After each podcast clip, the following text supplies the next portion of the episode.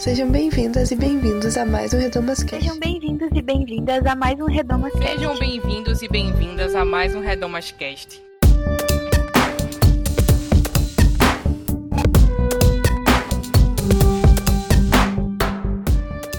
Sejam bem-vindas e bem-vindos a mais um Redomas Cast. Eu sou Bianca Hatt e no programa de hoje nós vamos conversar sobre fibromialgia. Você sabia que essa é uma condição que afeta principalmente mulheres acima dos 40 anos? Eu conversei com a pesquisadora e psicóloga Neftali Centurion, que na sua dissertação do mestrado tratou do tema Mulheres com fibromialgia e sexualidade. No final da, da, pesquisa, ela faz uma descoberta muito interessante: a relação de tudo isso com a religiosidade. Foi sobre esse tema que nós conversamos. O programa está muito bom. Acho que é muito importante a gente falar sobre fibromialgia, porque acaba sendo uma doença pouco conhecida e muito difícil tanto de diagnosticar quanto de tratar, que altera bastante a vivência das mulheres. Fora essa ligação que a pôde perceber na sua pesquisa com a questão religiosa, que é bem interessante. Então, o papo está muito legal. Queria muito agradecer a Neftali por ter participado desse programa, vale super a pena. E também quero te convidar para passar no nosso site, projetoredomas.com.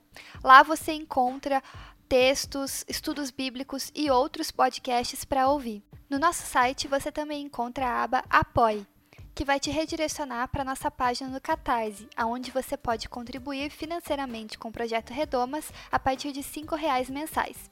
Esse dinheiro a gente utiliza para poder manter o site no ar e o podcast. Então, se você puder nos ajudar, a gente agradece muito. E também vá nas nossas redes sociais, arroba Projeto Redomas em todas elas. Você pode deixar sua opinião sobre esse programa. Você conhece alguém que tem fibromialgia? Você tem fibromialgia? Conta pra gente seu relato. A gente quer te ouvir também. E agora, vamos pro programa.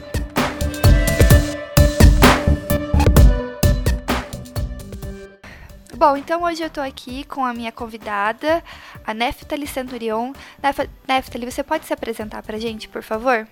Posso?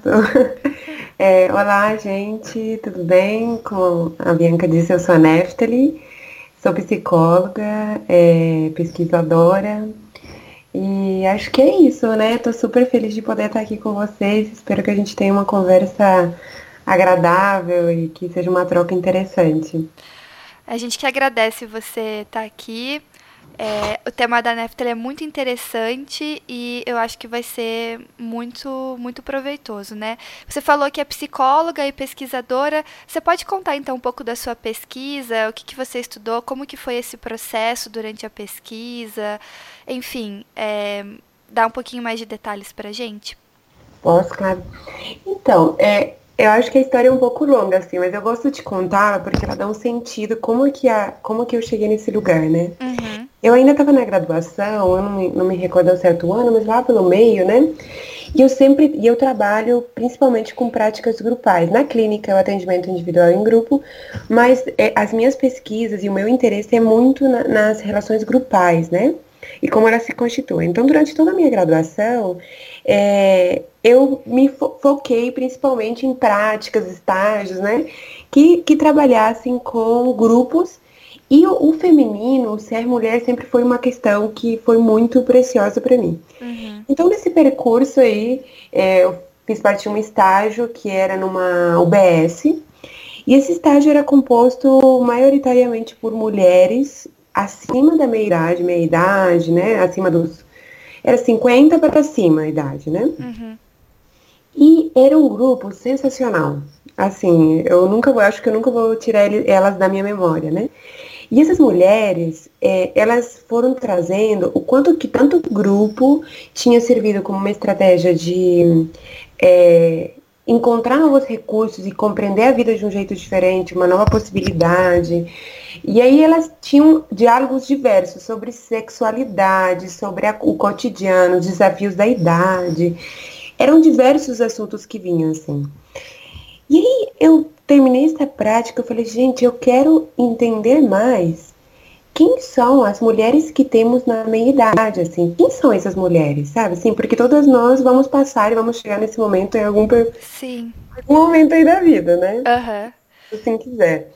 E, e eu ouvia aquelas mulheres, elas diziam de histórias tão repletas de curiosidades e ao mesmo tempo de como elas tinham tido recursos para se reinventar e criar coisas novas, que eu falava, gente, eu preciso aprender com essas mulheres como ser uma mulher na minha idade. Porque eu vou ser, né? E eu queria aprender, assim. Então saí dessa prática tomada por isso. Eu quero continuar pesquisando e conhecendo mais mulheres da meia idade e as suas histórias sobre sexualidade, sobre corpo, sobre envelhecimento, né? Então comecei aí. Aí, ok, falei assim, é isso mesmo, vou fazer um mestrado sobre isso, vou continuar pesquisando. Aí decidi, fiz o projeto, né? É, eu fiz meu mestrado aqui na UFO, que é a Universidade Federal de Uberlândia. É, e aí eu me inscrevi com um professor específico, só que a vida nem sempre é como a gente planeja, né? Sim. Assim, a maioria das pessoas deve saber disso. Uhum. E aí cheguei e no processo eu tinha um professor, aconteceu todo um processo burocrático que eu acabei indo para um outro professor. É, e esse professor conversando, eu estava decidindo se eu ia continuar mesmo, se não ia, a gente estava negociando as coisas, né? E ele me diz assim, eu falei, olha, para mim as suas pautas, grupo, mulheres, sexualidade, tá tudo certo, só que eu tenho pesquisado fibromialgia. Uhum. E eu queria ver se a gente consegue esse diálogo. Eu falei, olha, eu preciso de um tempo para estudar, para saber o que, que, que é isso, como, né? E aí eu fui estudando, estudando, me aprofundando nessa temática. Eu falei, gente, que universo como assim? Que mulheres são essas, né? Assim, uhum. E aí eu fiquei instigadíssima para saber as histórias dessas mulheres na meia idade, a sexualidade delas, o que, como que elas se relacionam com esse corpo em dor, né? É, e foi aí que então eu mergulhei no universo da fibromialgia e hoje eu faço doutorado na Faculdade de Filosofia, Ciências e Letras da USP de Ribeirão. E o meu tema continua sendo fibromialgia, né? Uhum. No momento eu estou pesquisando é, práticas narrativas coletivas, então eu saí do campo unicamente da, sex, da, do, da sexualidade e fui para as práticas narrativas, então as histórias que se constituem, como que essas mulheres se constituem enquanto mulheres com fibromialgia, o que, que a gente está entendendo como sendo fibromialgia, né? Uhum. É, então, me marcou profundamente. Então eu digo que foram rios que se encontraram, né? Acho que a vida vai se constituindo desse jeito. É, e aí eu trouxe isso, peguei isso que era do meu professor, mas que hoje é totalmente meu, assim, né? Então, eu cheguei nesse lugar de pesquisa desse, a partir dessas histórias. Não sei se fez muito sentido. Não, fez, fez todo sentido. Muito legal. Às vezes a gente. Eu, tô, eu também estou no mestrado agora e a gente entra com uma ideia e dentro da pesquisa vai descobrindo outras coisas, né? E isso é muito bom, assim, você ir se enco encontrando, né, na verdade, a pesquisa Sim. ali dentro. E que daí, até... é... perdão, pode falar. Não, não, que até entendendo que a pesquisa ela não vai responder às suas demandas, né? Sim. Uhum. Porque a pesquisa, a partir do momento que ela se propõe é, dizer algo sobre o mundo, o mundo ele está em movimento, né? Então a pesquisa também está em movimento e ela te surpreende e vice-versa. Né? Sim, com certeza.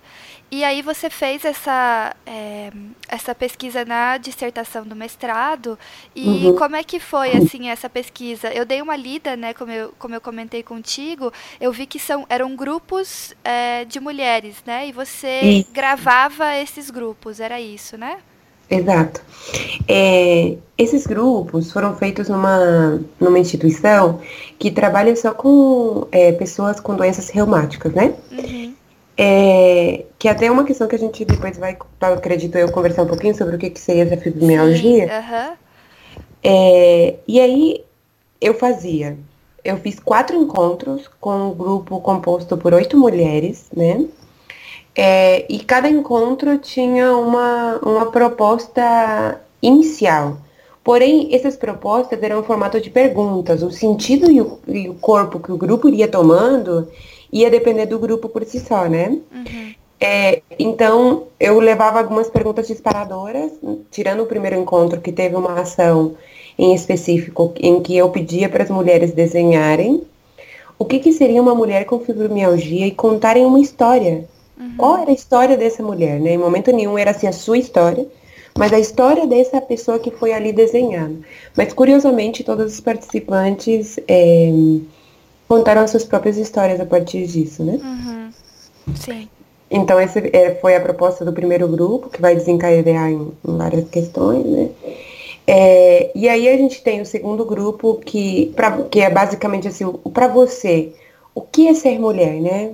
Que experiências dessa vida você poderia compartilhar conosco que especificassem o que é ser mulher? Uhum. É, e aí eu pergunto depois o que é sexualidade, né? Nesse mesmo grupo. No terceiro grupo a gente vai falar um pouquinho sobre o que eu seria para elas uma mulher com fibromialgia. Então foi meio gradual, não sei se dá para notar assim. A gente começa falando o que é mulher, o que é a sexualidade dessa mulher, depois o que é uma mulher com fibromialgia, né? Como que essa mulher com fibromialgia se relaciona com a sua sexualidade. E por último, é, o nosso foco principal é ser mulher com fibromialgia e a sexualidade, né? Uhum, sim. Esse é o percurso que a pesquisa se propõe fazer.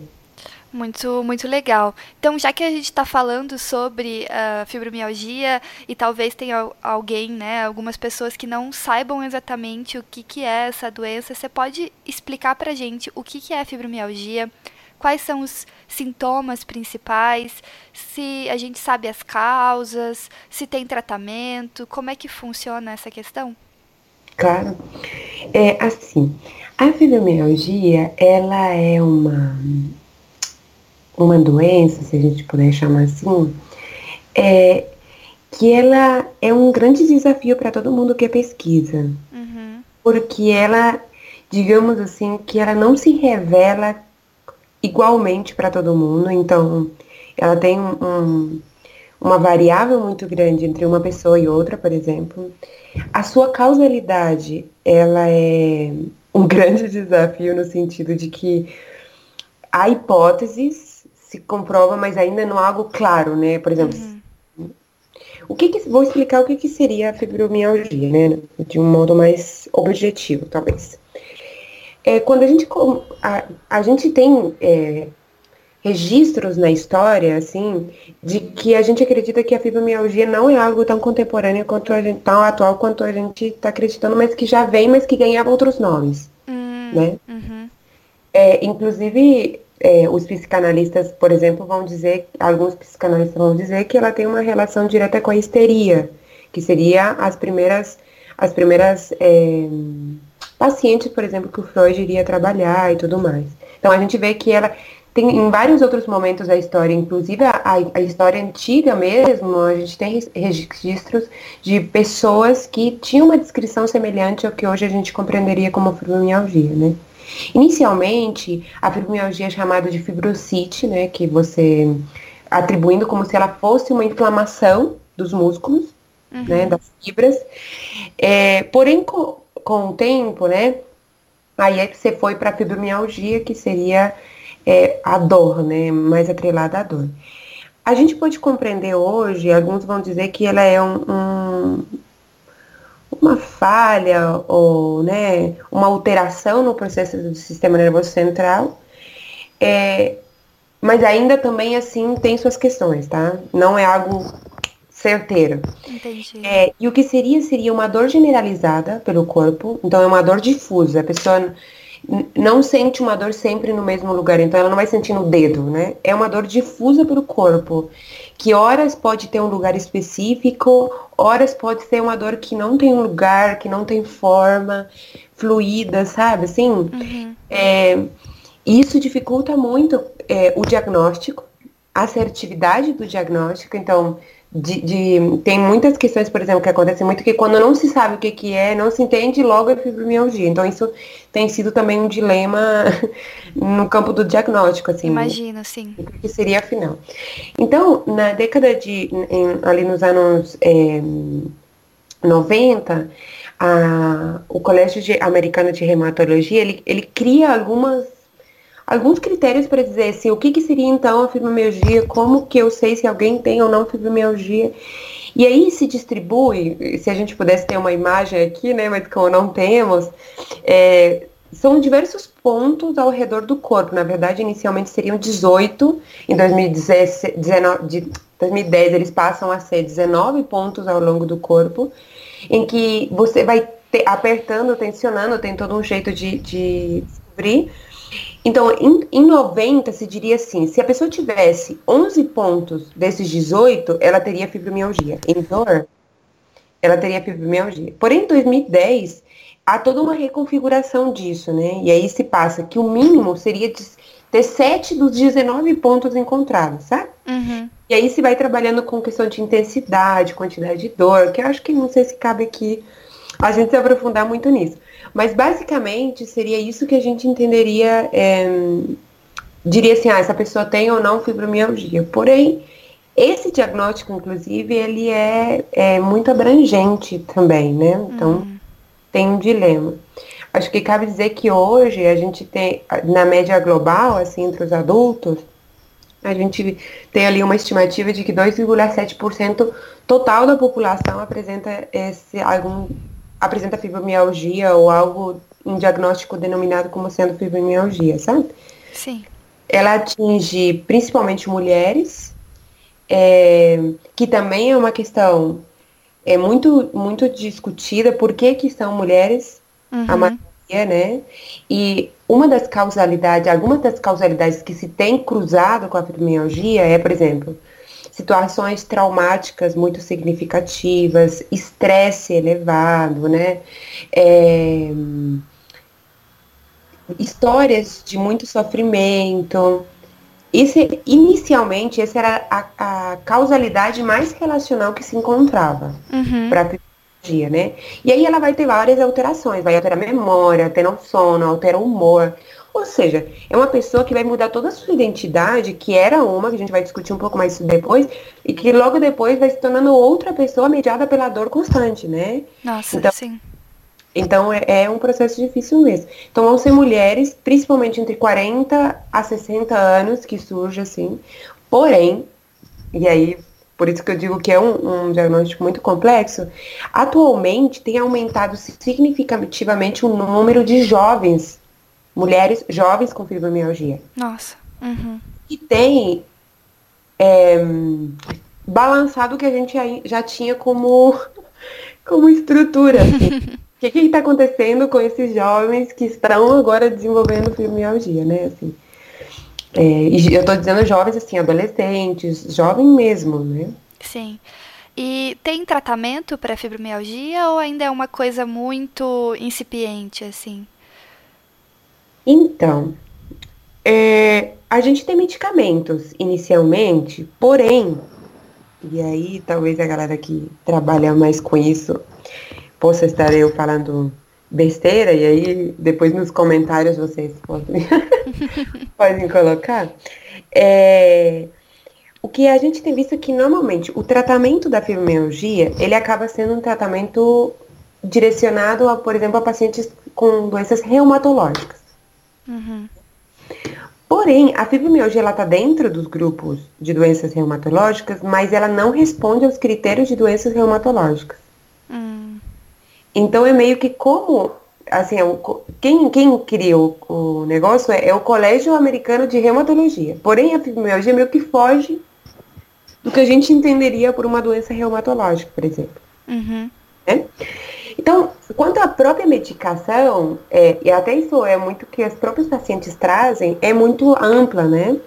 É, porque se usa muito antidepressivo, ansiolítico, é, e algumas é, medicações específicas, porém que não são direcionadas exclusivamente para uma demanda da fibromialgia e a cura é, é interessante que as, as minhas as meninas do, da minha pesquisa, assim, eu chamo de meninas porque a gente desenvolveu um vínculo muito bom, é, elas dizem, elas trazem um desejo da cura, entendendo que a cura ela vem após em uma outra vida, né? Uhum. Festa, que diz muito do quadro que a gente tem atual para a fibromialgia, que a esperança da cura ela é tão distante que ela não se torna possível ainda nesta vida, né? Assim, acho que isso diz um pouco. Sim. É, mas o que temos, temos tido um movimento que ainda que como assim, né, a gente sabe se tem várias questões, é, que são as, os tratamentos alternativos, né? Uhum. E eles têm se mostrado muito eficientes. Muito eficientes, não necessariamente na cura, mas na diminuição do impacto da dor. Uhum. Né? É, então, eles têm, por exemplo, um, do, um, dos tratamentos que mais tem mostrado eficiência, assim, ultimamente, assim, e eu trago isso tanto de algumas pesquisas quanto do dia a dia dos pacientes, né? É que uhum. nessa instituição eu faço trabalho voluntário é, e eu, então eu, eu convivo bastante com esse público e ouço as suas histórias, né? É, e o que elas trazem como uma questão, por exemplo, que tem ajudado muito é a acupuntura. Uhum. A acupuntura associada à terapia, a psicoterapia, né, tem se mostrado muito eficaz na diminuição do impacto da dor. Que bacana. Então, isso aí traz inclusive a, uma justificativa para dizer assim, a gente pode entender que a fibromialgia ela não está somente no, no âmbito do corpo, enquanto corpo físico, mas também psíquico, né? Uhum. Então é uma é uma é, um diagnóstico que desafia porque ele ele tem essa relação.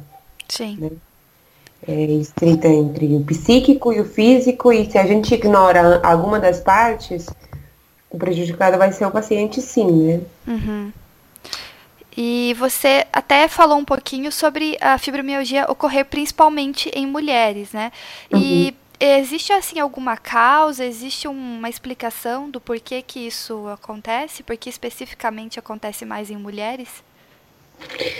Então, é, a gente vai ter algumas, algumas é, explicações que talvez viriam mais do âmbito social da compreensão do diagnóstico, né? Uhum. Se a gente tem entendido que a fibromialgia ela tem um, um fator vinculado, entendendo que há muitas exceções para isso que eu estou dizendo, né? Uhum. É, vinculado a fatores estressores, traumas, é, emoções muito intensas de momentos. E se a gente olhar a história, o lugar da mulher na história, Sim digamos que a gente já consegue achar ali uma correlação muito interessante, né? Sim. Assim, quem são na nossa cultura e, e, e, na nossa sociedade as que são penalizadas é, e as que mais são afetadas pela violência, uhum. é, pela exploração, então até inclusive pela exploração sexual. Sim. Então, acho que ali tem um dos principais fatores associados. Então, eu diria que, e aí é, é uma hipótese minha e, e de alguns é, sociólogos, quando você faz essa associação, é que está nesse lugar o encontro, né? Uhum. Na nossa cultura, a que mais vivencia experiências traumáticas significativas, assim, intensas, por longo tempo, porque isso é importante, né? Assim, não é o, ah, sei lá, acontecer algo específico. Normalmente são pessoas que vivenciam experiências de sofrimento intenso por longos períodos de tempo, né? Uhum. É, então, é, isso se atrela muito à experiência da mulher na nossa cultura, né? E se a gente olhar os movimentos de, de conquista da voz e, e, de legitimação do sofrimento feminino tem começado, é algo muito recente. Sim. Uhum. Então, essas mulheres estão refletindo algo que é da nossa cultura, na Sim. minha percepção, né? Lamentavelmente. É. E ainda sobre isso, é, na sua pesquisa você abordou principalmente o tema da sexualidade, né, nessas mulheres Sim. com fibromialgia. Como que essas duas questões é, da sexualidade, acho que você tateou um pouco, né, na última resposta, a questão da exploração sexual, a questão da dor também, né, mas como que essas duas coisas se encontram? Olha, então, acho que eu vou explicar um pouco, porque assim, as pesquisas que temos sobre fibromialgia e sexualidade, eu vou começar por aí. Uhum. Elas são, é, a partir da última revisão da literatura que eu fiz, elas são pesquisas maioritariamente quantitativas, uhum. né? Então elas não vão, o que que, assim, uma, uma caracterização bem superficial do que a gente entenderia é de assim, o olhar delas vai estar para a quantificação e não para o olhar do, da construção subjetiva do dado. Uhum. Então, um dos principais pontos que surge na fibromialgia é a disfunção sexual. A presença da disfunção sexual em pessoas com fibromialgia. Isso vale tanto para homens quanto para mulheres, tá? Uhum. É, e aí, quando a gente olha isso, você diz assim, ah, claro, toda mulher com fibromialgia, ou a maioria das mulheres com fibromialgia, vão apresentar disfunção sexual, ou seja, e aí vem a questão do vaginismo, dor na relação sexual, não desejo da relação sexual, é, diversas questões, né? É, só que quando você vai olhar para as pesquisas, você vai ter assim, então, porque o que, que a, a, maioria das propostas de pesquisas que eu pude ter acesso vão fazer? Elas vão dizer assim, quantas vezes você faz sexo por semana? Quantas vezes por mês? Como é que é isso? Você sente isso, né? E aí sim, não, talvez, essas coisas. Só que quando a gente olha essa quantificação, eu pergunto assim, tá, mas ela faz sexo uma vez por mês? Por quê? Uhum.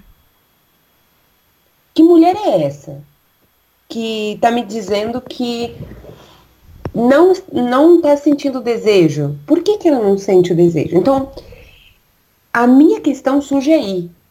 O meu desejo de assim, que mulheres são essas que histórias permeiam esse não desejo? Então é aí que eu diria que, é, na minha análise, se encontra a fibromialgia e a sexualidade. É dar voz para os números. Uhum. Entende? Sim. Então, é nesse sentido que eu me proponho. Inclusive, que aí depois a gente deve falar um pouco das, das etapas, mas eu já vou trazer agora, uhum. é de assim, a minha pesquisa, por exemplo, ela mostrou que a disfunção sexual, ela não está atrelada unicamente à fibromialgia. Uhum. Que é um dado que nenhuma uma outra pesquisa trouxe, das que eu pude ter acesso. Uhum. Né? Porque a maioria vão dizer assim, é disfunção, disfunção é isso, e logo as mulheres sentem isso, e é isso. Só que o que a minha pesquisa mostra, por exemplo, é a forte influência que a partir da transformação da identidade mediada pela dor, a relação dessas mulheres com o mundo, com o parceiro, com os filhos, com a família muda, muda completamente. Uhum. Então, se essa relação muda, o modo como essa mulher vai desejar também muda. Uhum. Então, quando a gente tem acesso a isso, a gente vê que o que essas mulheres é, desejam é uma mudança na compreensão, inclusive, das relações sexuais ou das relações conjugais com seu parceiro. Só que os parceiros não compreendem essas mudanças que vêm por meio do que a gente poderia chamar de essa nova identidade. E aí é um desencontro que não necessariamente está atrelado ao não desejo. Hum, uhum. Claro que um corpo em dor vai desejar diferente. Né? Quando a gente está com dor, você não, né? não deseja do mesmo jeito. Porém, não é que o desejo não existe. Ele existe, porém ele precisa de outras coisas. E é o que a pesquisa, minha pesquisa vai trazer. Um dos dados que minha pesquisa vai trazer. Então, uma das questões que essas mulheres trazem é assim: se o meu marido não tem nenhum tipo de valorização, e aí a gente sabe que isso está em, em outras instâncias das relações conjugais, né? Assim, uhum. é, se meu marido não legitima o meu sofrer durante todos os dias do mês, se o meu marido é grosseiro, não se preocupa com as limitações que eu tenho vivenciado, onde que surge o desejo pelo outro? Sim. Então, eu desejo, desejo o quê? Eu desejo um outro que vai ter que ter algo que eu desejo. É isso, ele, ele é o, mas se o outro não tem nada que eu desejo, por que, que eu teria o desejo sexual? Uhum. E aí elas vão trazer, inclusive, a questão da sexualidade como se expandindo para além da cama. Porque, por exemplo, uma das pacientes, ela diz assim, logo após a relação sexual, eu sinto meu corpo devastado. É como se ela sentisse assim o máximo da dor possível. Só que durante a relação ela ela ela gosta, por exemplo, né? Uhum. Porém, pós é muito doloroso. Então, se ela não tem um parceiro que entende esse corpo que vai ter novas necessidades e logo vai ter novas repercussões, eu não, eu não vou desejar. Eu uhum. não quero. Né? Então, acho que é aí que vem, que se encontra um pouco a questão da fibromialgia com a sexualidade. Uhum. Porque é um corpo que dialoga de um outro jeito. Né? E a nossa sexualidade está no nosso corpo. Uhum. Ela, ela permeia, ela, ela anda, ela dialoga. Então, se eu tenho uma nova identidade que, uma, como vai surgir depois, que é a Maria das Dores, o que, que acontece, né? Sim. Tudo e é uma, é uma dor e é uma, uma doença, se é que podemos chamar assim, como você mesmo disse, que ela é invisível, né? É, não tem um machucado, não tem um, pessoa não tá, sei lá, de repente não mudou a estrutura, Sim. digamos assim, dela externa. Então, requer muita sensibilidade para compreender uh, e, e, e, não só sensibilidade, mas até uma, uma, uma, validação mesmo, né? Desse, desse sentir, desse sentir dor que uh, de repente as pessoas que estão em volta e esse parceiro não está enxergando isso, mas ele essa sensibilidade para entender que isso está acontecendo de verdade, né? E que isso e como a gente tem uma sociedade que estruturalmente desvalida as mulheres, a fala delas, a, a os sentimentos e, e, menospreza, a gente consegue imaginar como é, esse movimento ele é complexo, né? É, uhum. Tanto para elas quanto para os, de repente, para os uh, ah, maridos e parceiros, enfim, uh, compreenderem toda essa questão e se moverem contraculturalmente nesse sentido, né? Sim. É, porque é, isso é um fator importante, que eu, eu não sei se eu trouxe anteriormente, mas não há nenhuma causa, né? Assim, no sentido de que se eu sinto dor no dedo, você vai fazer todos os exames uhum. e não vai aparecer nenhuma causa orgânica. Sim. Essa é a questão da fibromialgia, né? Que eu acho que eu não deixei claro nesse sentido. Então, eu vou sentir dor no pé, por exemplo, mas eu vou fazer raio-x, ultra... posso fazer tudo. E ainda assim, não vai aparecer nada nos exames. Mas a dor continua. Uhum. Né? Então, fica muito. Eu, eu também entendo que fica difícil para o outro reconhecer essa dor. Sim. Uhum. Né?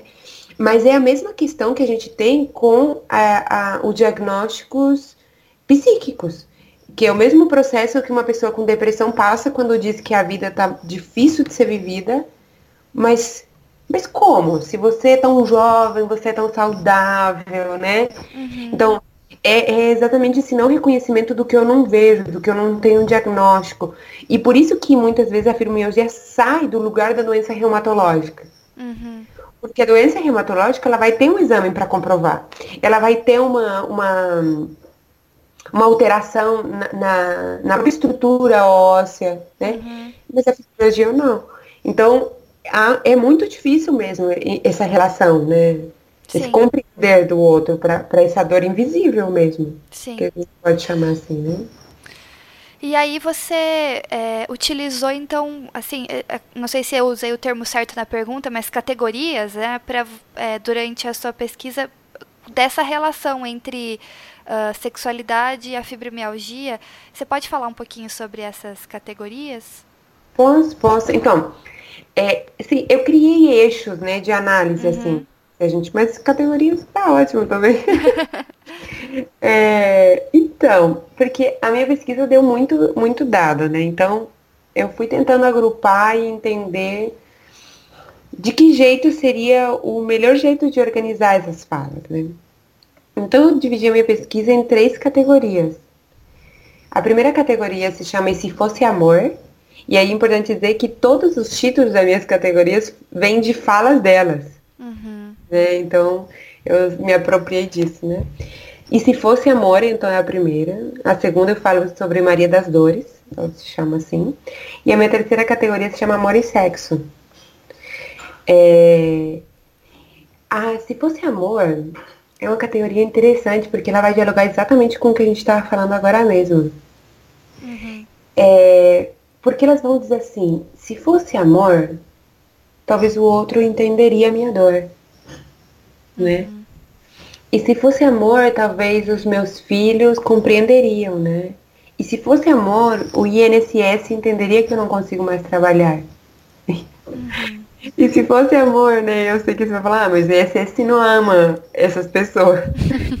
mas é no sentido delas dizerem assim, talvez se o mundo amasse, uhum. eu conseguiria entender o que eu estou dizendo. Sim. É nesse sentido que eu trago, né? É essas mulheres passam por muitos processos, inclusive todas as minhas pacientes estavam afastadas, todas as participantes da pesquisa estão afastadas do trabalho. Isso é um fator é, super, super significativo, assim. A maior parte das, dessas mulheres, dependendo do tempo e o estágio da fibromialgia, elas não conseguem mais trabalhar. Então, são mulheres que a identidade muda completamente, porque inclusive o trabalho, que a maioria delas tinham como algo que era uma produção e um, uma maneira de estar no mundo e ser valorizada por isso, elas não conseguem. E aí elas ficam, acabam é, ficando em casa, só que em casa elas também não conseguem fazer o que precisariam fazer. Então muitas vezes, ah, não consigo limpar a casa, não consigo cozinhar, não consigo tomar banho, não consigo. Então esse lugar é, vai tirando essas mulheres de todo lugar de produção.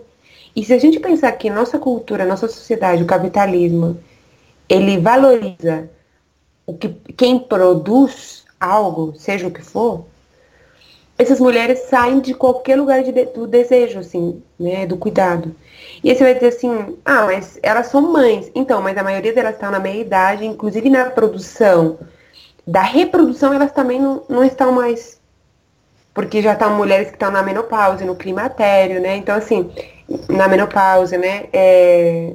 Então, assim, essas mulheres, nem, uma, nem no plano da reprodução, elas são produtivas socialmente. Entende? Então, é como se elas vão saindo, perdendo funcionalidade. E esse sentimento gera nelas diversas repercussões, assim, o sentimento da incapacidade, o sentimento do não lugar, é, da, da inutilidade. É, é uma relação bem complicada, assim, essa relação da mulher com o trabalho. Se a gente pensar aqui na história da mulher, a mulher utiliza o trabalho como uma maneira de sair de casa, de autonomia, de. E aí essas mulheres, a maioria delas saiu de casa, tinha sua autonomia, e de repente elas precisam voltar a depender dos seus cônjuges, dos seus companheiros. E aí é um outro fator também que, que agrava, né? As relações, né? Com então, certeza. Esse é um, um, ponto que surge muito nesse, nessa primeira categoria, né? É, e aí, esse companheiro que esperaria que uma das funções que ela deveria ter seria a função sexual, e ela também não consegue, então traz um sentimento para essas mulheres de muita culpa, né? É, de muita tristeza. É muito, é, é muito complexo, assim, é, a vivência dessas mulheres, né? Uhum. É, elas trazem como se, uma das falas que elas trazem é que assim, ah, agora eu sou frígida, né? E aí a gente vai discutindo o que, que seria então a mulher frígida. Uhum. E é interessante os caminhos que a gente percorre de perceber assim, de fato eu não desejo, de fato a dor me impede o desejo. É, o, o Le Breton, ele vai dizer que é um autor, ele tem um livro super interessante para chama Antropologia da Dor. E é uma leitura super gostosa, assim. Uhum. Então, quem se interessar, o recomendo.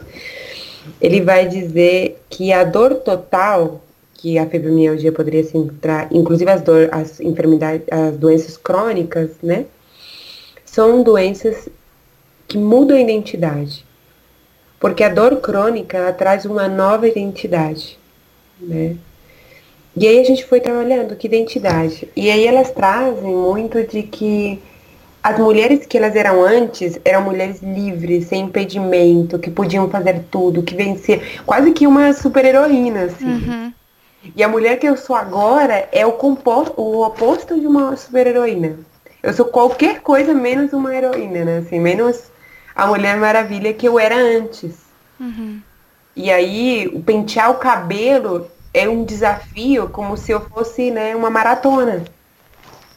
O tomar banho tem toda a estratégia de como eu lavo com as costas. Uhum. Coisas que do cotidiano vão se perdendo, né? E aí uma outra questão que surge também é a questão da medicalização.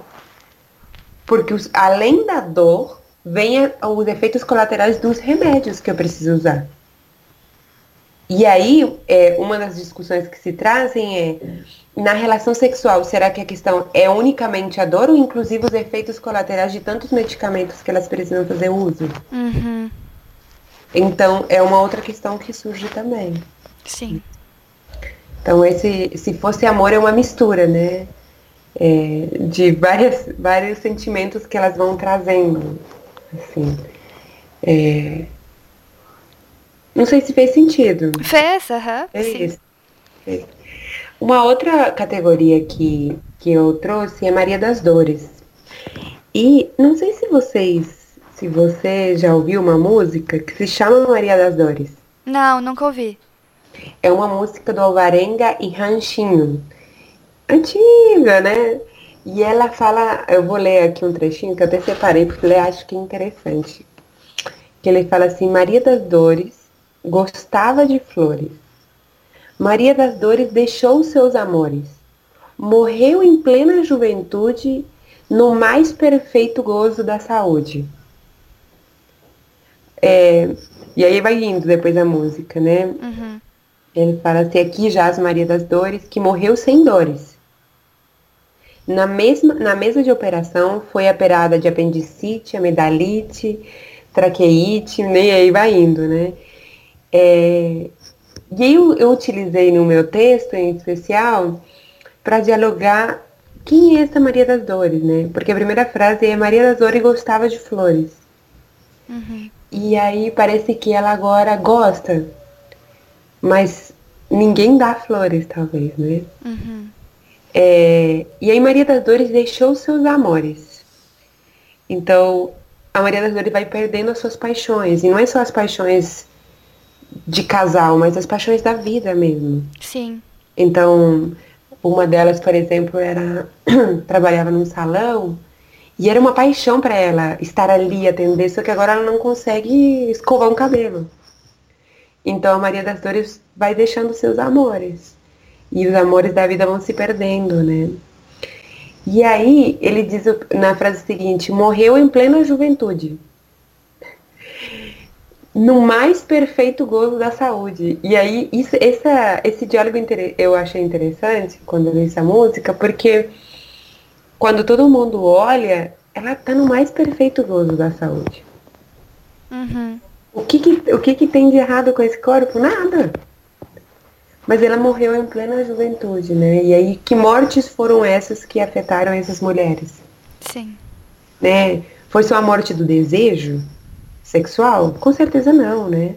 É a morte do encontro, a morte do andar pela rua, a morte por ser alguém socialmente reconhecido, a morte por ter seus desejos legitimados, sua, sua dor, né, ouvida.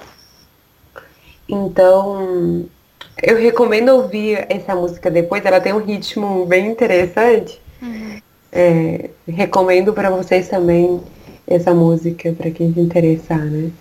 Então, acho que esse, esse, eu trago essa música primeiro para dizer um pouco do que, que essa minha categoria vai dizer. Uhum. Maria das Dores é essa que sente dor, né? Assim, e, e que se transforma no processo. E aí o interessante é que esse nome é dado a elas por outros. Então a galera, a, a família, o marido, os companheiros, né? Os amigos, começam a chamar ela de Maria das Dores, né? Porque como a dor não é num lugar específico, todo dia dói algo diferente. Sim. Aí entra em, em, diálogo com a música quando a música diz assim, ela é coitada de Maria, teve uma embolia, uma pneumonia, uma hidrofobia, uma epilepsia, uma hemorragia, né? Assim, ela teve tudo, porque dói tudo.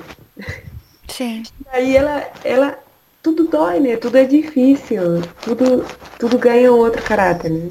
Então eu rio no sentido de dizer assim, como é possível, né? E aí quando eu olho para essas mulheres, eu tô aqui falando e me recordando do rosto delas, né? De cada uma delas, e, e eu me lembro que teve um dia que é, elas, então elas estavam todos os dias no grupo sentindo muita dor, né? Uhum. E aí eu me lembro que um dia uma chegou e falou assim, menina, eu tô chegando aqui, mas eu tô com tanta dor de dente. Porque um dos, uma das, dos efeitos também é que a gengiva começa a doer. E aí isso gera dor de dente, né? É muito comum também esse efeito.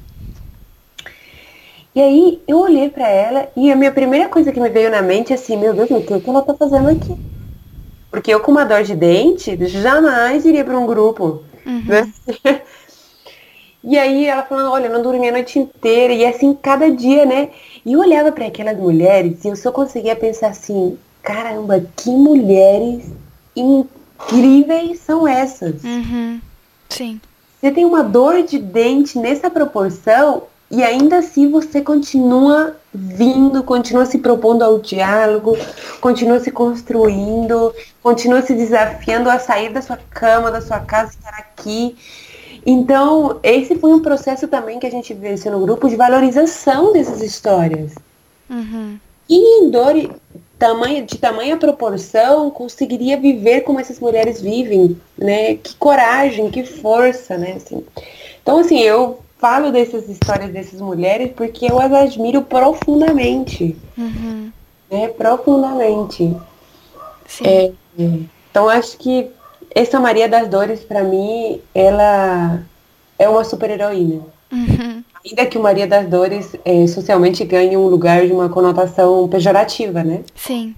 Mas eu a enxergo como uma baita de uma mulher que consegue viver apesar das dores, né? Sim. Que cria seus filhos, que é esposa, que, que não trabalha, mas que muitas delas, por exemplo, começam a fazer artesanatos, produções pessoais, que se reinventam, que conseguem pensar na vida de um outro jeito, sabe? Sim. Uhum. Então, para mim, essa é uma super heroína, assim. É... Então, acho que é um pouco disso. Não sei, não sei se, se você acha que seria importante dizer alguma coisa além disso. Né? Não, eu acho que tá, tá perfeito, assim. Acho que deu para compreender as, as duas primeiras categorias. É, eu posso tenho até eu tenho as falas, mas eu também quero tomar cuidado que eu não sei o quanto que a gente pode se estender, né? Que eu, é, eu acho que a gente pode eu... ficar dentro de uma hora e uma hora, uma hora e meia, assim, sabe? Ah, tá. tá? Porque assim, eu sou apaixonada por isso, né? Então... eu imagino, claro. Não, mas tá muito, tá muito legal. Eu até ia aproveitar, então, pra gente. Porque a última categoria é amor e sexo, né? Sim. E eu acho que eu posso juntar com a, a próxima pergunta, é, uhum. que aí você já fala sobre ela e fala sobre é, essa pergunta também. Que você. Então, essa, essa categoria tem o nome de uma música da Rita Lee, né? Sim. E você. Eu até vi ali que você usa essa essa música dela como disparadora da conversa, né? Sim. E, e aí depois a conversa, até você você comenta lá, para surpresa até de você, sua, né? É, acaba se enveredando para o campo da, da religião, da religiosidade. Então, é, como, como que esse, como que o, ali eu acredito que seja o cristianismo, não sei se é outra religião, mas como que ele afeta essa vivência é, sexual para além da dor, né, para além de todas essas questões que você já pontuou.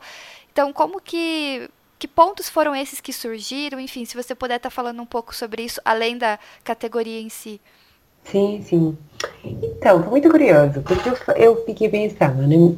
É, a primeira questão que eu acho que vale contar é assim, quando eu fui propor a minha pesquisa para o Comitê de Ética da Universidade, a resposta que eu recebi é de que sexualidade não seria algo que eu poderia trabalhar em grupos. Hum. E eu fiquei revoltada, né? Porque eu, eu aposto que tudo pode ser dito em grupos. A questão é como a gente conversa sobre isso. Uhum. Né? Que, que, regras que a gente é, constitui para que esse diálogo aconteça, né?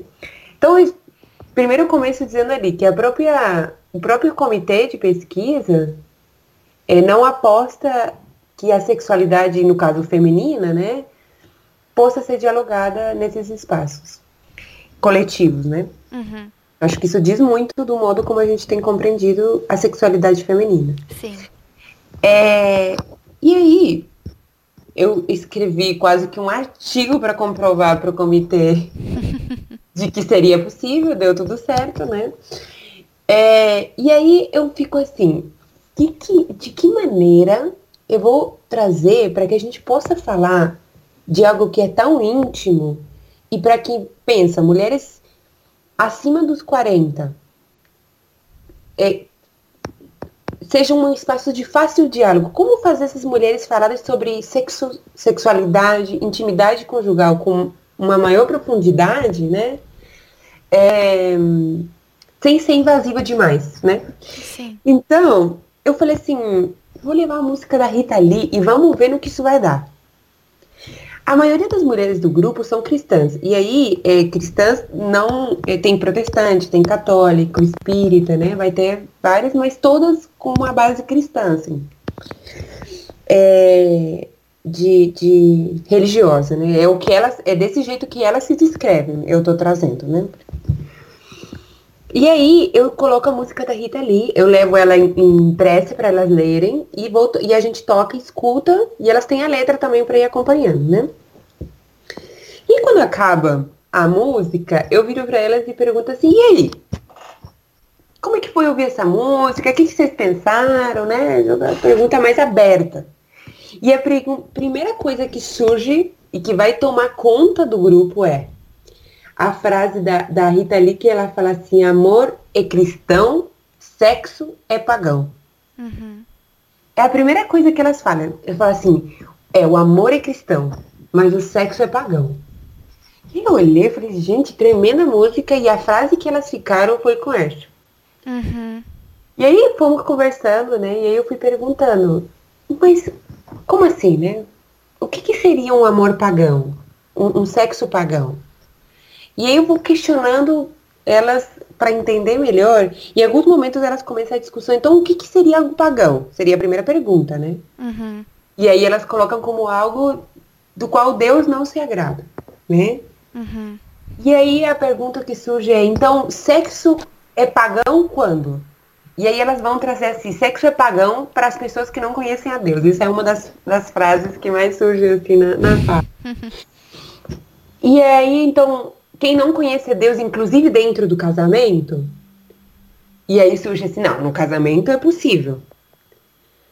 Aí então o sexo ele não é pagão dentro do casamento, só fora. Sim.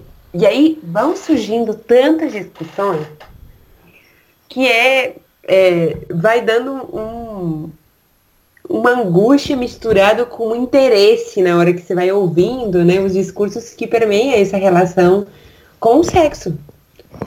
E uma das pautas que mais surge é a castidade como uma como um fator essencial para a valorização da mulher. Nossa. Uhum. É, e aí elas começam a trazer de histórias, de casos de, de pessoas, de meninas que não são virgens, logo elas não têm um valor enquanto mulher. E aí a discussão vai para um outro lugar. Então, que seria uma mulher valorizada. E aí o que, o que vem é uma mulher completamente submissa. E, uhum. inclusive, o fator de submissão é trazido, assim, eu, a, o marido cuida e a mulher cuida do marido, mas numa outra proporção, né? Assim, eu cuido da casa, ele cuida de mim. Uhum. Né? E assim vai indo. É, então, essa, essa lógica machista e patriarcal ela surge no grupo, ela não tinha até então surgido desse jeito, né? Assim, claro que uma fala ou outra aparece, mas, mas nesse momento em específico, isso toma conta do grupo, assim, né? É, e aí surge a questão da importância da satisfação do companheiro, né, sexual dele, independente se você não, não tem desejo. Diversas falas muito fortes vão surgindo dentro do grupo, né? Uhum. É... E aí surge também a questão da dissociação entre amor e sexo, como que se o, o casamento não tem sexo, então vira amizade, e amizade não dá, é divórcio. Então, várias discussões vão trazendo. A primeira pauta que surge, então, a partir da música, vai ser amor é cristão e sexo é pagão. E aí vem a que ceia. Por que, que o amor é cristão? Porque o amor é divino. Né? Uhum o amor vem de Deus. E aí a pergunta é, o amor entre casais, ele também é divino? E aí a gente vê uma construção do amor idealizada, né? uhum. né? Muito distante do real que elas tinham trazido até os grupos anteriores, assim. Desses parceiros que não atendem, que não respondem. Neste momento, parece que a ideologia do cristian, de um cristianismo é, que controla os corpos, né? Surge de um, de um modo muito, muito forte, assim. Uhum. E conste que é, eu gostaria de esclarecer assim, eu sou cristã, né? Eu sou protestante e, e, Só que é, é diferente a gente entender o cristianismo enquanto uma ferramenta de controle. Sim. E enquanto a nossa fé. Com certeza. Então aqui o cristianismo se mostra como uma forte ferramenta de controle do corpo dessas mulheres. E aí aquilo vira, na verdade, o grupo acaba virando uma discussão sobre a, a religião e o amor e o sexo. Uhum. Né? Que é, vai para um outro lugar muito diferente do que a gente vinha construindo até então. Sim. E um outro momento que surge é, que é interessante é o amor nos torna patéticos. Sexo é uma selva de epiléticos, né? Que fala na música da, da Rita Lee. É, só que aí elas formam, focam no sexo como uma, uma selva de epilépticos, né? então a gente vê que esse sexo, ele ele tá tão distante do, de algo que possa ser desejável. Uhum, assustador, né? Exato. Como que eu desejo algo que é pagão? Como que eu posso desejar algo que é uma selva de epilépticos? É, é uma coisa muito crazy, né? Assim, uhum. meu Deus, eu não quero isso também, né? Não posso querer, não posso desejar isso, né? É... E aí tem uma discussão daquilo que Deus pune, daquilo que Deus, né? Uhum. É muito interessante porque a questão da religião, é nesse grupo, Deus ora aparece como aquele que julga e pune, então ele é o responsável pela dor que elas sentem.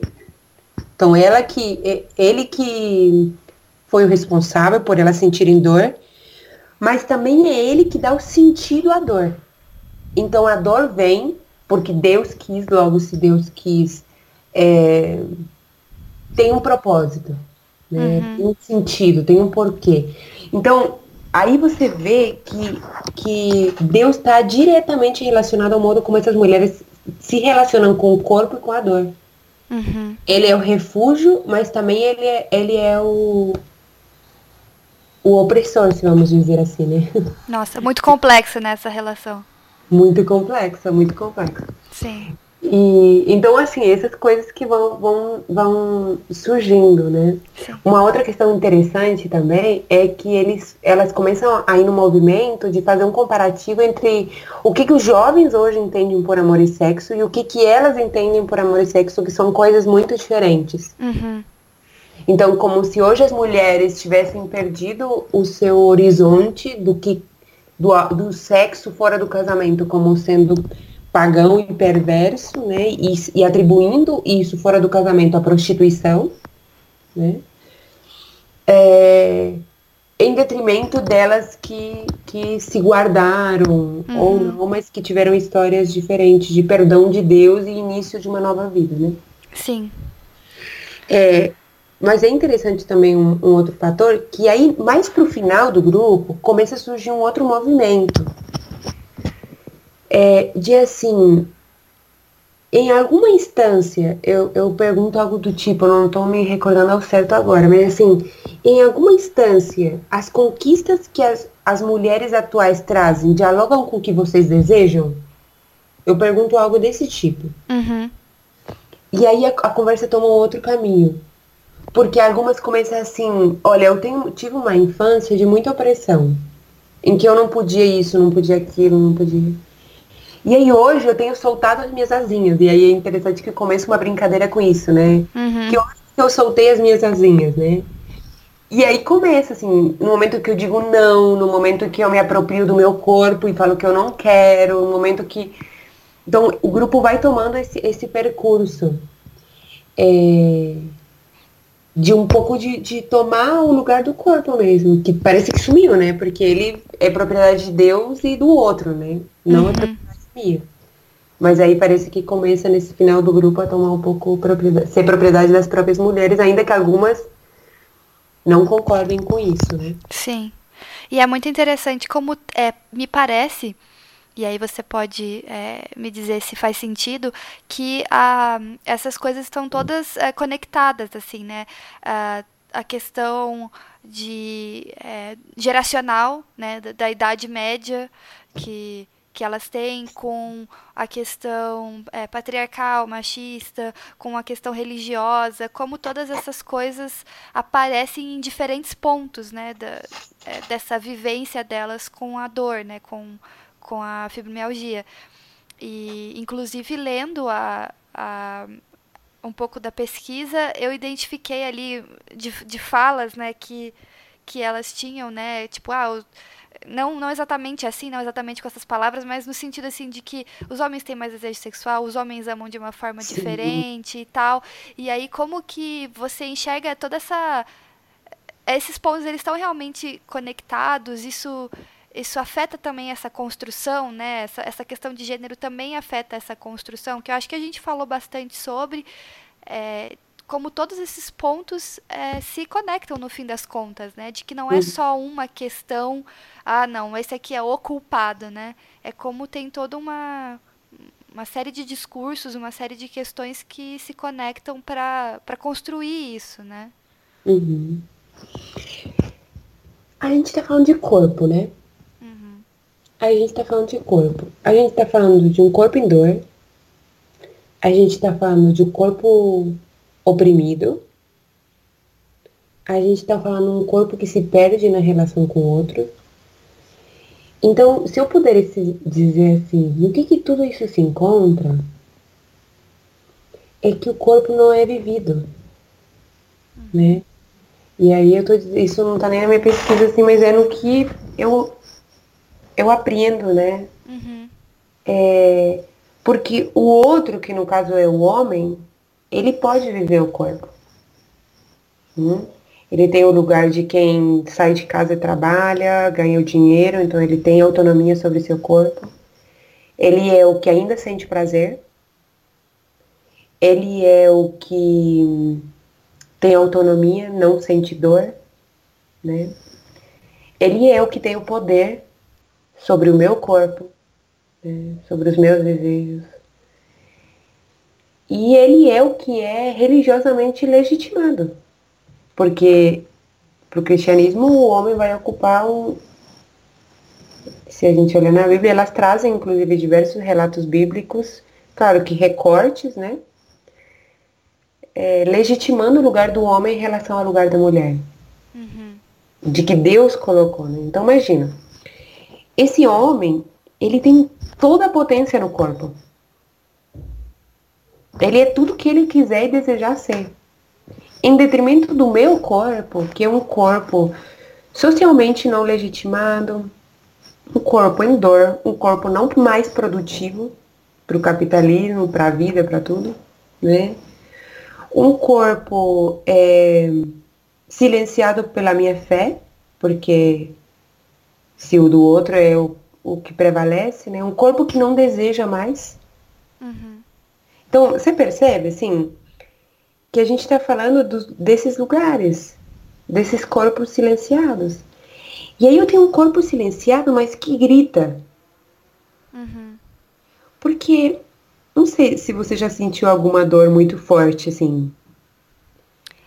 Olha, é... Acho que não nesse nível. não, eu também não. Assim, é. mas eu, um tempo atrás, eu eu não lembro o que aconteceu. Gente, mas eu tava sentindo tanta dor. E eu acho que era dor de cabeça, era uma dor. E naquele momento eu falei assim. Toda vez que eu sinto uma dor muito forte, eu tento sentir a dor para saber como meus pacientes se sentem, em alguma proporção. Claro que não chega nem perto, né? Assim, mas eu tento vivenciar a dor. Uhum. Para eu aprender e conseguir ser mais empática com a dor que elas vivenciam, sabe? Uhum. E aí, quando a dor me invade, eu só quero gritar, reclamar. Sabe assim? Você só quer que te deixe em paz, né? Uhum. Você quer que alguém resolva isso, você quer, você fica mau humor. É um trem ruim, né? Sentir esses dor. E aí essas mulheres não podem. Elas não podem reclamar. Porque elas já são a Maria das Dores. Todo mundo já está cansado de ouvir as reclamações que elas têm a fazer. Uhum. Então é um corpo que quer gritar, que quer gritar do quanto é difícil, mas que não pode. Uhum. E ao mesmo tempo, ele não pode, ele não reflete o grito nem num exame médico. Uhum. Então, onde esse grito sai? Onde esse grito, onde que a dor extrapola? Ela tem que fluir em algum lugar, né? E aí é que a religião entra a religião entra para dar sentido e um lugar para a dor. Que ela não ocupa, não, não encontra nenhum outro lugar possível. Uhum. É, é, porque ela não vai encontrar um outro lugar possível. Mas na, na religião ele vai encontrar uma justificativa, um lugar, um sentido, um propósito uhum. para aquilo, né? Sim. É, e que bom!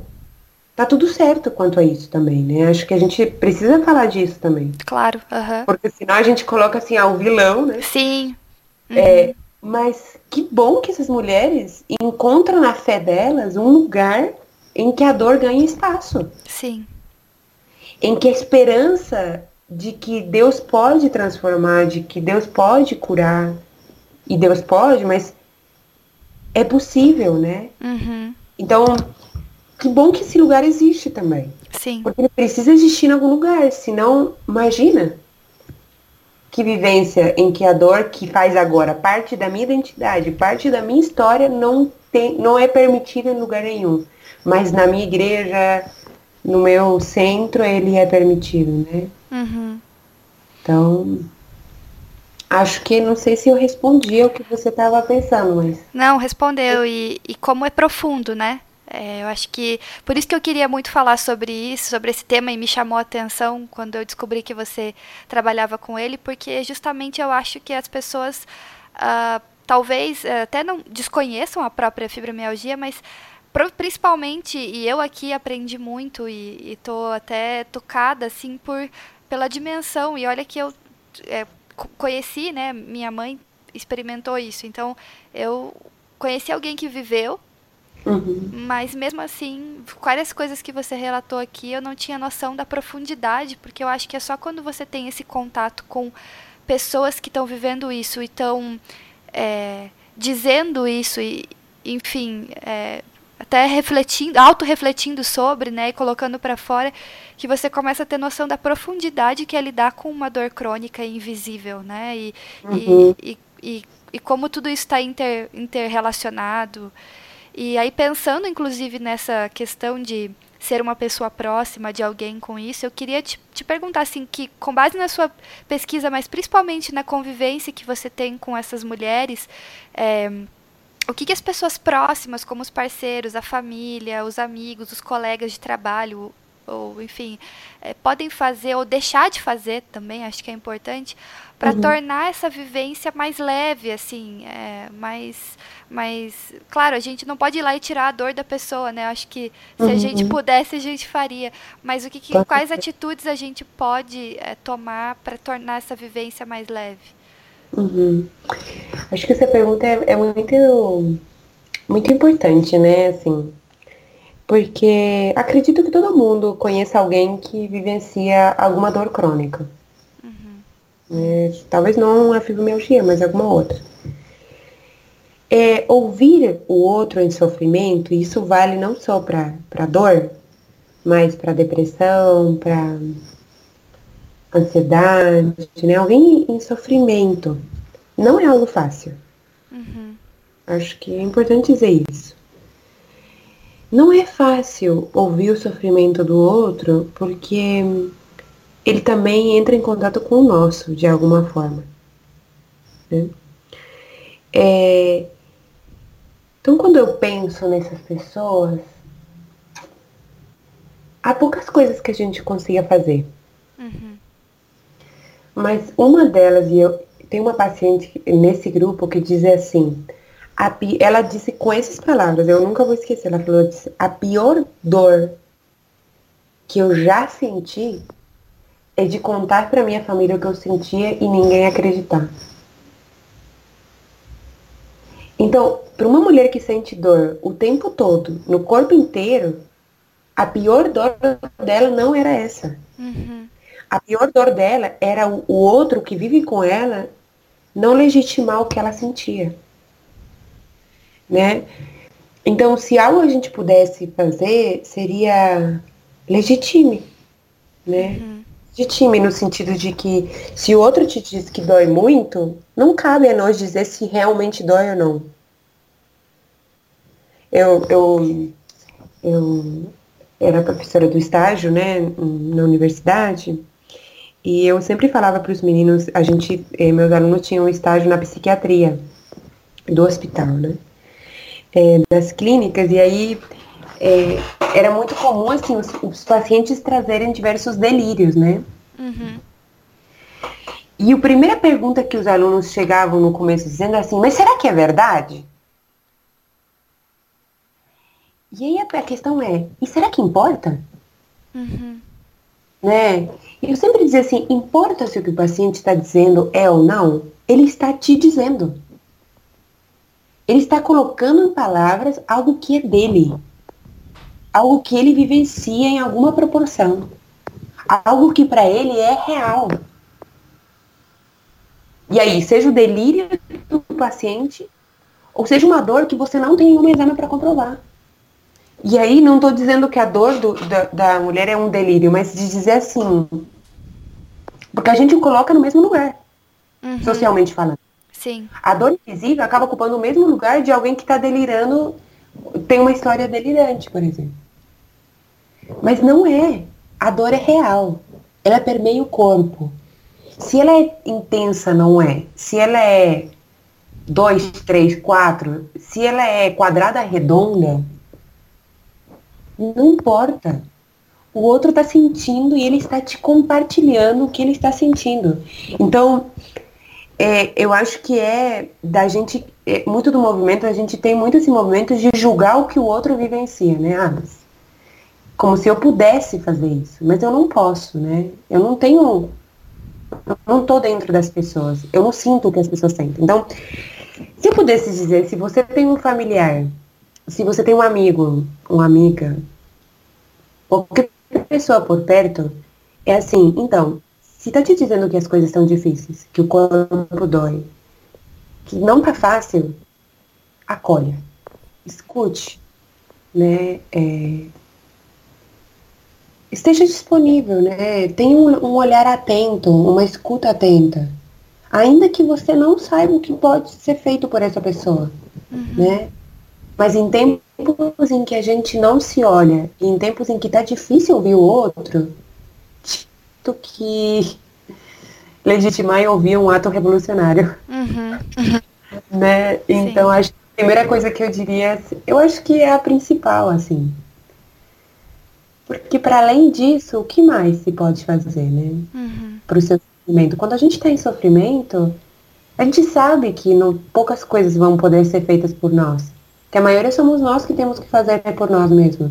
Uhum. Mas a gente quer um outro que, que perceba o nosso, a nossa dor. Né? Esteja ali, né? Com... Esteja ali, ah. exato. Tem um videozinho no, no YouTube, se alguém quiser procurar. Tô cheia de falar de trem para procurarem, né? Não, mas, mas é ótimo, excelente. Tem um videozinho no YouTube que é sensacional. Que ele faz. Ele é uma empatia, né? Então vocês procuram aí, ele dura, não sei, três minutos. Mas para mim é sensacional. Que é um desenho, né? Ele é uma animação que tem um ursinho, uma raposa e um cervo. E aí a raposa está passando por vários sofrimentos, né? E aí o urso está tentando acolher a, raposa. E aí de repente chega um servo, né? E aí a raposa diz assim, ah, mas meu filho foi mal na, mal na escola. Aí o servo fala assim, ah, mas pelo menos você tem filho, né? E aí ela fala assim, ah, eu tô muito triste, mas pelo menos você tá viva, né? E, e esse movimento que a gente costuma fazer, ele não costuma colher. Porque a pessoa sabe que ela está viva e ela sabe que ela tem um filho. Mas ainda assim o sofrimento existe. E aí o, é, a pessoa que narra o desenho, ele vai dizer assim, então, empatia é criar conexão. É dizer para o outro assim, eu imagino que não seja fácil mesmo. Colocar uma expectativa no seu filho que ele não atende. É, mas estamos juntos, tô aqui, né? Então, assistam esse videozinho depois, é muito legal. Então, as pessoas não necessariamente querem resposta. Uhum. Não querem que a gente traga frases feitas. Né? As pessoas querem que a gente esteja ali com elas, né? Que a gente lhes diga assim, nossa, eu tô te ouvindo e, e eu não sei o que dizer, mas eu tô te ouvindo e não sei se algo pudesse fazer, tô te ouvindo. Uhum. Acho Sim. Que E, e acho que acho que isso também vale, né? A minha última pergunta ali uh, tinha a ver um pouco com, com a igreja, né? Porque a gente viu que a religiosidade cristã, ela cumpriu ali um papel importante, né, no, no último, no último grupo principalmente, e no jeito que as mulheres enxergam é, não uhum. só a dor, mas a sexualidade em si, né? Acho que principalmente, inclusive. E, uhum. e aí eu queria é, te perguntar se você, além da igreja ser esse espaço que acolhe, que dá sentido, que enfim, eu acho que a igreja tem esse papel importante de ser uma comunidade e as pessoas da igreja também serem essas pessoas que ouvem, que acolhem, que não uhum. julgam, né? Mas além disso, né, essa, esse tema da sexualidade, o que, que você acha que a igreja pode fazer para auxiliar mesmo ou é, quem sabe trazer uma outra perspectiva para lidar melhor, não só com esse tema uh, da dor e, e, do sofrimento, mas também com a própria questão da sexualidade? Ai, ai. Complicado. ai, essa pergunta é difícil, tá? Porque quando eu penso em várias coisas, eu penso na igreja real. Uhum. E aí eu enxergo que o desafio é tão grande. Uhum. É, sim. Falar de corpo feminino na nossa igreja é tão difícil, né? E um corpo feminino em dor, acho que é muito mais difícil, né? Uhum. É, acho que a primeira questão, talvez, que eu diria seria das mulheres se unirem mais, enquanto corpo de Cristo. Uhum. Né? É, não no intuito de. Não no intuito de. Ai, vamos saber uma da vida das outras, mas no sentido de assim termos espaço para dialogar sobre as diversas possibilidades de ser mulher, entende? Uhum. Eu, eu, fico imaginando se tivesse um espaço, grupos de mulheres, e se cada dia uma pudesse falar, vamos falar sobre mulheres com fibromialgia, vamos falar sobre mulheres com é, diversas demandas, né? Não sei, não consigo pensar. Então acho que a primeira questão que a gente precisa fazer talvez um pouco na igreja é conversar mais.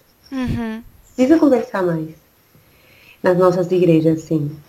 É, precisamos reconhecer que a dor ela não vai ser fruto do pecado necessariamente. Sim, muito importante. Não, não necessariamente, assim, mas ela não vai ser. Uhum. Que a dor é humana. Que assim como a fome e a morte e a sede, a dor é algo que todo mundo vai sentir em algum momento, em alguma instância. Aí você vai falar, ah, mas tem aquela galera que não sente dor. Então, elas são exceções, né? Sim.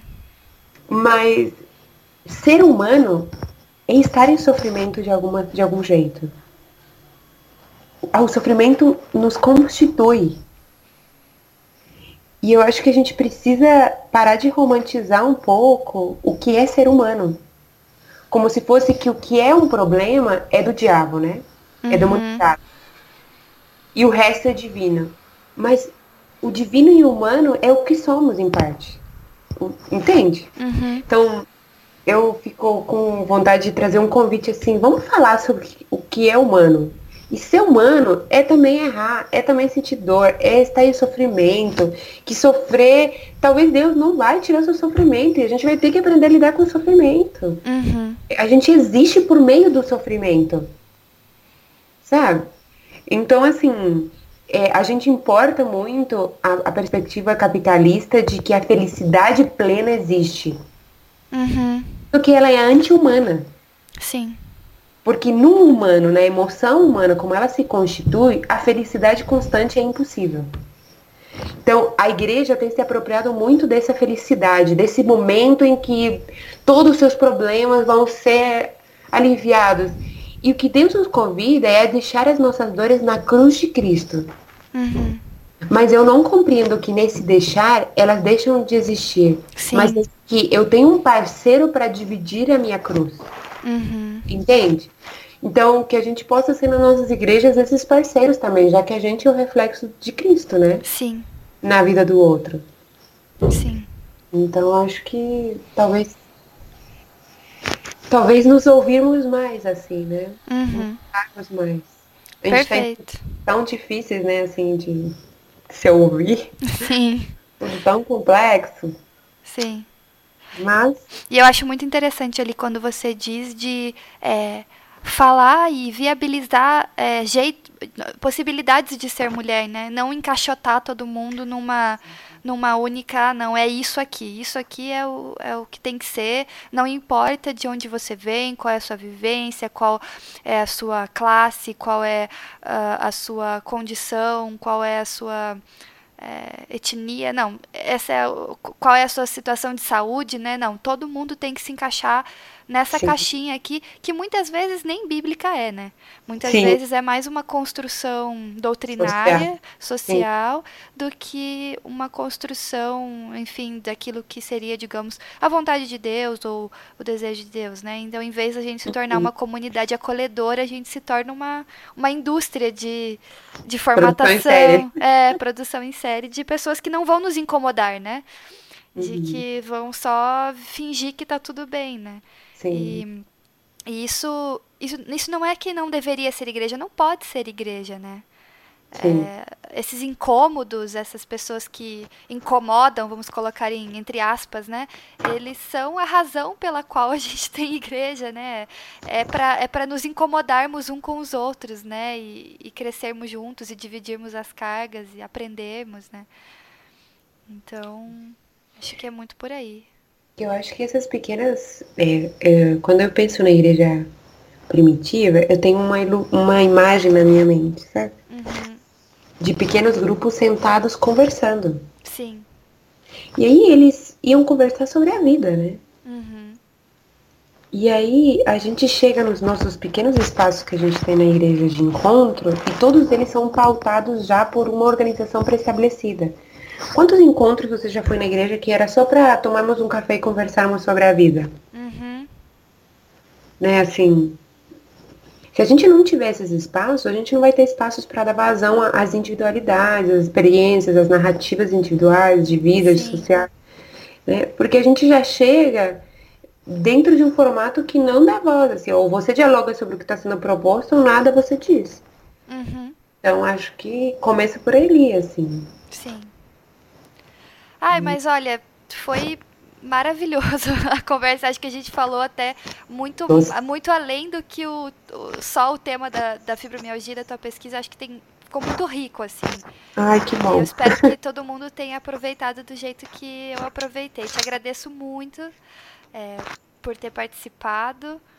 Acho que que é um programa assim que vai agregar demais e eu espero que, gente, que né, eu sei que você já está contribuindo para esse tema, mas eu espero que o projeto Redoma seja um espaço em que a gente contribua para dar voz, que né, o nosso o nosso slogan, digamos assim, é dar voz às mulheres dentro dos espaços de fé cristãos. Então eu espero que através Sim. de você e da tua pesquisa a gente possa ter dado voz para essas mulheres que têm fibromialgia e e que estão nas nossas igrejas e que estão principalmente na nossa sociedade, né? Uhum. E que a uhum. gente saiba também dialogar de volta, né? Com, Sim. não é, poder é, estabelecer esse diálogo. Então, te agradeço muito mesmo. Queria parabenizar pela pesquisa é, e que essa continuidade que você está tomando seja cada vez mais aí proveitosa e traga contribuições, enfim, que possa ser, continuar sendo maravilhoso do jeito que está sendo. Amém. Ah, eu agradeço. Nossa, eu fiquei super feliz de falar. Eu sou super falante, né? Então, se deixar. Eu Mas o podcast, isso é ótimo, né? fico falando aqui um tempão. Mas eu queria é, deixar uma palavra, assim. Uhum. É, primeiro, eu agradecer por estar aqui. Acho que a gente precisa começar a falar de coisas não ditas, assim, né? Sim. E há muitas coisas não ditas. Então, acho que temos muito para conversar. É, e eu gostaria de parabenizar vocês do Redoma, assim. Uhum. É, eu admiro muito o trabalho que vocês fazem, a dedicação que vocês têm, que eu entendo que vocês fazem por amor, por compreender a importância desses espaços de diálogo, né, de expressão. E desejo muito que vocês sejam muito usadas por Deus, assim. Amém. É, uma das coisas que eu costumo partilhar é dizer assim, se algum sentido tem a minha vida, que ele seja para que outras mulheres possam entender a preciosidade do amor de Deus para nossas vidas. Uhum. Ainda que o mundo inteiro queira nos dizer o contrário. Né? É, e eu acredito que o trabalho que vocês têm feito tem expressado o precioso amor de Deus por cada uma de nós, assim. Amém. Então eu agradeço. Imagina, a gente que agradece. E temos muito trabalho aí para fazer, todo mundo colocar a mão na massa. Sim, né? exatamente. então, é, quero agradecer a todo mundo que ouviu até aqui o programa. E eu acho que a gente pode dar um tchau pro pessoal. Ah, claro. Tchau, gente. Tchau, tchau.